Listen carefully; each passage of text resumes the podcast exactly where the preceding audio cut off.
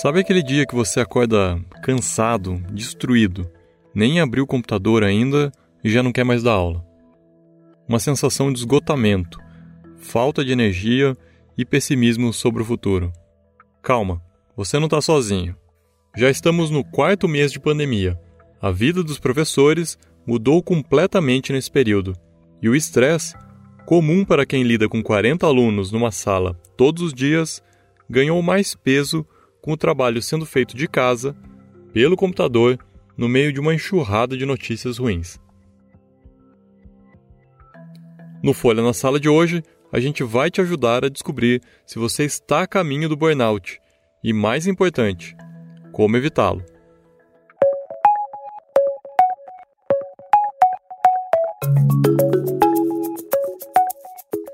O burnout é uma síndrome relacionada ao excesso de trabalho. O sintoma mais comum é o esgotamento, um cansaço crônico e uma ansiedade assim que pensamos em trabalhar. Mas é um cansaço diferente daquele no fim do expediente. Esse cansaço é uma coisa assim, interessante, porque, veja bem, qualquer pessoa que dê aula o dia inteiro vai estar cansada. Mas, se o teu cansaço ocorre antes de você ir para a escola, antes de você começar a dar aula, aí é outro problema. Aí já é um sinal de burnout. Essa é a doutora Marilda Lippe, do Instituto de Psicologia e Controle do Estresse de Campinas, em São Paulo. Ela também me explicou que o burnout é diferente do estresse porque ele é relacionado diretamente ao trabalho. O burnout, por definição, é o estresse do trabalho. Ele, ele não é relacionado à família, nem a problemas pessoais. E há uma diferença grande entre estresse e burnout, em que o estresse é uma coisa mais geral. Quando você tem estresse, você tem você tem estresse no trabalho, você tem em casa, você tem numa festa, você tem estresse em qualquer lugar, em qualquer momento. O burnout não. O burnout às vezes você pode estar totalmente desgastado no trabalho, mas você pode ainda estar funcionando bem na sociedade, na sua casa, com sua família. Outro sintoma associado ao burnout é a ansiedade, que, como se já não fosse ruim o bastante, leva a outros sintomas, como a perda de apetite, agitação excessiva, alteração do humor e insônia. E a ansiedade vem crescendo, muito, nessa pandemia. Um levantamento feito pelo Instituto onde a professora Marilda trabalha com mais de 3 mil pessoas, aponta que a presença de ansiedade na população, que normalmente fica entre 8% e 10%, subiu para 57% durante a pandemia. O burnout, esse esgotamento, não se manifesta de um jeito só. É o que explica o professor Rodrigo Grassi, da Escola de Medicina da PUC do Rio Grande do Sul e pesquisador do Instituto do Cérebro. Então, eu acho que também a gente tem que ficar atento não só para o cara, para aquele estereótipo do burnout, que trabalha, trabalha, trabalha, trabalha, trabalha um monte, mas uma outra face do burnout que é a inércia, que é o cara que não produz, que que agora em casa se, se, se acha que está preguiçoso e vem uma coisa de autocobrança, porque quanto mais ele se cobra, mais ele se autodeprecia, quanto mais autodepreciação, menos motivado o cara fica. E, e, e, e essa volta à rotina desachadora também, porque tu começa a te questionar assim, se, pô, será que eu sou bom mesmo, né? Será que sou um bom profissional? E isso está dentro aí dessa, desse pacote, digamos, de uh, esgotamento e, e, e estresse vinculado à atividade laboral. Olha, Ricardo, essas duas últimas semanas, para mim, foram as piores, porque eu perdi cinco amigos para o Covid e hoje eu perdi mais um. Essa é uma professora da rede estadual que dá aulas na periferia de São Paulo. Ela contou um pouco sobre sua rotina na pandemia, mas não quis se identificar. A questão do esgotamento mental em relação a executar as atividades com eles e programar as atividades, né, que você tem que pensar que eles não têm impressora, que eles não têm acesso à tecnologia, às vezes só tem dados móveis. Hoje, por exemplo, eu estou falando com você num esgotamento completo, com uma dificuldade de concentração enorme, um cansaço físico é, diferente, porque não é aquele cansaço físico do dia a dia da escola. E para ser honesta para você, o futuro causa medo, não é? Porque se nós já não temos condições quando éramos considerados normal, agora com esse novo normal, é, a gente não imagina como vai ser. A professora me contou que, além de elaborar as atividades para os alunos, investe muita energia em lidar também com a ansiedade dos pais e dos alunos. A professora me contou que, além de elaborar as atividades, investe muita energia em lidar também com a ansiedade dos pais e alunos, além de ir atrás daqueles que não estão fazendo as tarefas e também dos que não têm acesso às atividades online. Um acúmulo de funções e preocupações que está ficando pesado. Essa reclamação tem sido cada vez mais comum entre os professores. Com a pandemia, veio também uma sobrecarga de trabalho, ainda mais com o novo formato, online. Tem ainda a pressão dos pais que estão questionando a eficiência do ensino remoto. Mesmo os professores têm dúvidas sobre o próprio trabalho, se ele está funcionando. Além de tudo isso, ainda tem a burocracia que faz parte da profissão. Ufa, se não cuidar, perde o sono mesmo. Eu já estou sofrendo de insônia. Eu fico dois, três dias sem dormir e super agitada. E como eu te falei, concentração bem prejudicada e paciência com a família mais prejudicada ainda e não e, e aí você tem que gerenciar tudo isso junto e você não consegue gerenciar nada e vira uma bola de neve. Acho que bola de fogo combina melhor, né? Outra metáfora que a psicologia usa para esse cansaço todo que a professora fala é um funil, o funil da exaustão. É um conceito criado pela psiquiatra sueca Marie Asberg. Imagine um funil, como uma sequência de ciclos, do maior ao menor. No maior, temos nossa vida equilibrada, com atividades prazerosas, vida social e trabalho. No ciclo menor, lá embaixo do funil, temos a exaustão, o cansaço completo. A teoria diz que, conforme vamos ficando estressados e esgotados, vamos abrindo mão de atividades revigorantes, descendo nesse funil, tornando nosso ciclo social cada vez menor, rumo ao esgotamento. Quem me explicou essa metáfora foi o Marcelo Demaiso, que é médico e pós-doutor em Mindfulness e Promoção da Saúde pela Universidade de Saragoça, na Espanha.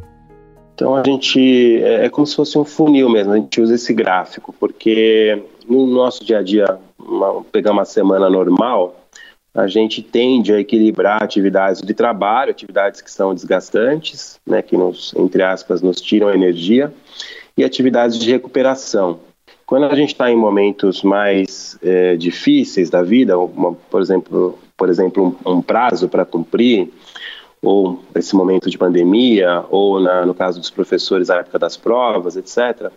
Então começa a ter uma pressão maior de trabalho e as pessoas têm uma tendência é, meio automática, sem perceber, de tirar as atividades de recuperação.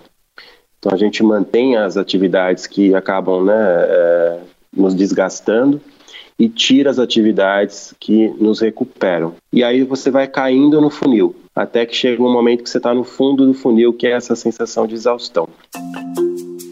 Uma estratégia para a gente escapar desse funil é manter um equilíbrio entre obrigações e pequenos prazeres da vida. Vou te contar uma técnica bem simples. Numa folha de papel, separe duas colunas. Na primeira, escreva as coisas desgastantes que você fez na última semana. Sei lá, cobrar a entrega dos trabalhos.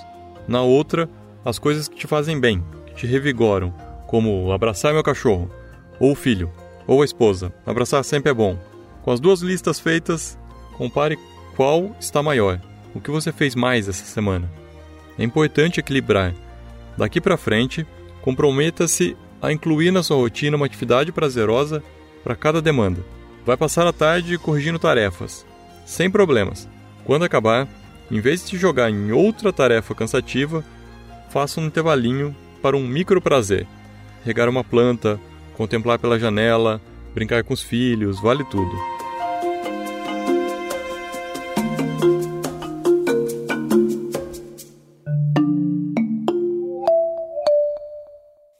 Mas será que só uma atividade relaxante a mais na rotina basta? Não. Os especialistas que eu ouvi dizem que o fundamental é adquirir uma nova postura em relação ao trabalho e à vida, uma mudança de comportamento. É preciso ter em mente que ninguém consegue dar conta de tudo. A doutora Marilda Lippe explica que é natural que os professores se esforcem ao máximo nessa época para garantir que seus alunos aprendam todo o conteúdo, que ninguém fique para trás, que os pais sejam atendidos. Mas não dá para descuidar da saúde mental. E uma coisa muito interessante no burnout é que, em geral, quem tem é o idealista. É aquele professor que se dedicou mais, é aquele professor que tem um senso de responsabilidade muito grande, então, quanto mais comprometido o professor é com o trabalho dele, maior é a chance dele desenvolver o burnout.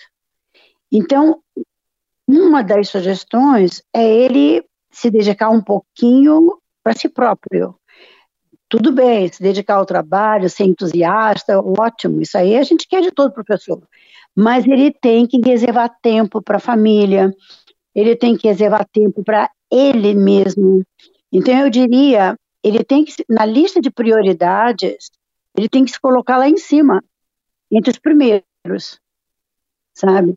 Então, se ele for idealista, se dedicar ao trabalho, mas se ao mesmo tempo ele também tiver lazer, se dedicar à família, curtir a si próprio, se, der, se dar algum prazer, alguma alegria, ele não vai desenvolver o burnout. Não, para isso ele tem que saber que trabalho é só trabalho. Trabalho não é a vida dele.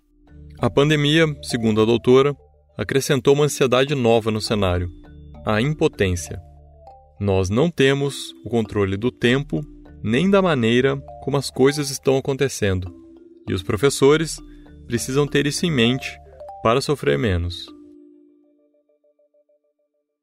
Entender que você só pode fazer até o seu limite. Entende? O professor tem que parar de um super-herói. Ele não é um super-herói. Ele, tem que fazer o trabalho dele, mas é só. Então não adianta, ele não vai salvar a situação. Então é essa síndrome do salvador que muitas vezes o professor tem, né? Ele quer salvar todo mundo. Não pode ser exercida neste momento, ele não vai conseguir. Então ele precisa aceitar a realidade de que o limite dele existe e dentro desse limite ele tem que fazer o melhor que ele pode.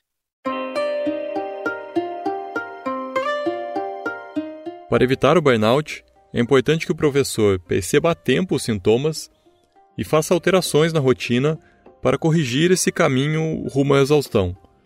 Por isso, é importante conhecer e observar seus próprios sentimentos. Você já deve ter ouvido falar em mindfulness. Muita gente associa imediatamente com meditação, mas não é só isso. A melhor tradução é atenção plena, uma série de práticas que te ajudam a estar presente aqui e agora. O Dr. Marcelo Demaso, que falamos antes aqui, explica que, com a prática constante, o mindfulness pode nos ajudar a perceber melhor que tipo de sensações temos e se esses sentimentos são úteis ou prejudiciais. As consequências né, do treinamento de atenção é, parecem simples, mas não são. A gente consegue observar né, e, e pesquisar que a partir do treinamento atencional, as pessoas começam a identificar melhor os padrões de pensamentos, padrões cognitivos, a gente diz, né? Que tipo de pensamentos são úteis, que tipo de pensamentos nos levam à preocupação, que está relacionada à exaustão, ao estresse. E também conseguem, é, a partir da, do treinamento regular, reconhecer melhor as emoções. Então, tristeza, ansiedade, irritabilidade. Então, o termo técnico para isso chama meta cognição ou metaconsciência, que é a capacidade de observar a si mesmo. E a partir dessa observação, você tem mais ferramentas para lidar com isso. Então, no, no caso dos professores, se a pessoa tem esse exercício regular, é, o professor consegue reconhecer é, no começo o processo. Então, os sinais de exaustão, os sinais de os sintomas de irritação, de irritabilidade, emoções negativas, e ele consegue lidar melhor com isso. Não deixa chegar no, no final do funil que a gente fala, né, do funil de exaustão. Eu então chamei a Mariana Matias, que é instrutora de mindfulness e toca um projeto chamado Educadores Presentes, que ensina essas técnicas para professores. Ela me explicou que a prática constante nos ajuda a perceber como estamos reagindo a determinadas situações e sentimentos e escolher reagir de forma diferente da que está nos fazendo mal. E quanto mais a gente faz isso, como um treino mesmo, né? Porque mindfulness é uma habilidade, então a gente consegue treinar. Então, quanto mais a gente faz esse exercício de ficar no presente se percebendo, começamos a criar uma ferramenta própria, né, de autorregulação emocional. Como isso funciona? A gente cria como se fosse uma enciclopédia das nossas respostas e reações para os diversos acontecimentos, né? E a partir disso, essa pausa, né, que a, que a gente dá para perceber tudo o que acontece no agora, a gente tem a opção de escolher outra resposta, escolher outra reação a determinadas situações. Então, por exemplo, é, se você se percebe ansioso frente a uma situação corriqueira, né, numa reunião de ATPC, por exemplo, ou preparação de aula, ou até mesmo gravando os vídeos para dar aula, e se você percebe que essa ansiedade te causa uma, um aperto no peito, uma dor de garganta, você consegue, na próxima vez que se perceber desta forma, parar um pouquinho e tentar responder de outra forma. Ela nos ensinou um exercício bem simples, de 3 minutos. Para fazer o exercício, não precisa estar num lugar muito silencioso nem de uma almofadinha no chão. É preciso parar de fazer o que está fazendo por três minutos, sentar e respirar. São três passos. No primeiro, você vai observar o que está sentindo e pensando naquele momento. No segundo, o foco é na respiração. E por último, a atenção volta para o seu corpo. Bora fazer juntos? É rápido, você só precisa estar sentado.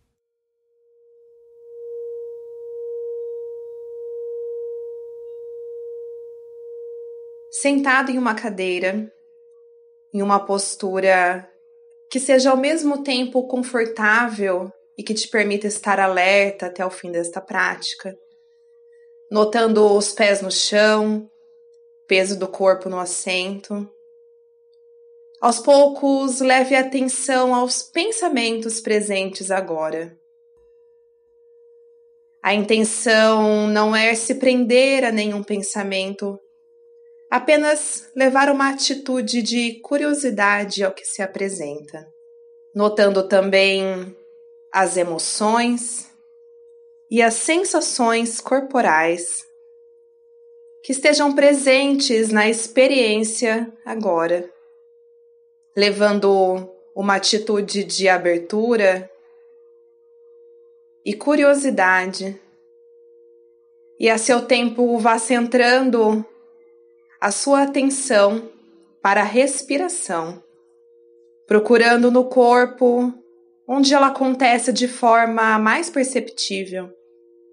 Pode ser que você note o movimento de subir e descer da barriga, ou inflar e desinflar do peito, ou que note o ar entrando e saindo das narinas. A intenção agora não é alterar como você respira, apenas perceber o seu corpo respirando da forma que ele está agora. E aos poucos vá ampliando a atenção para o corpo como um todo, notando novamente o apoio no assento, os pés no chão. habitando seu corpo novamente, percebendo os sons do ambiente e a seu tempo levando esta prática até o final.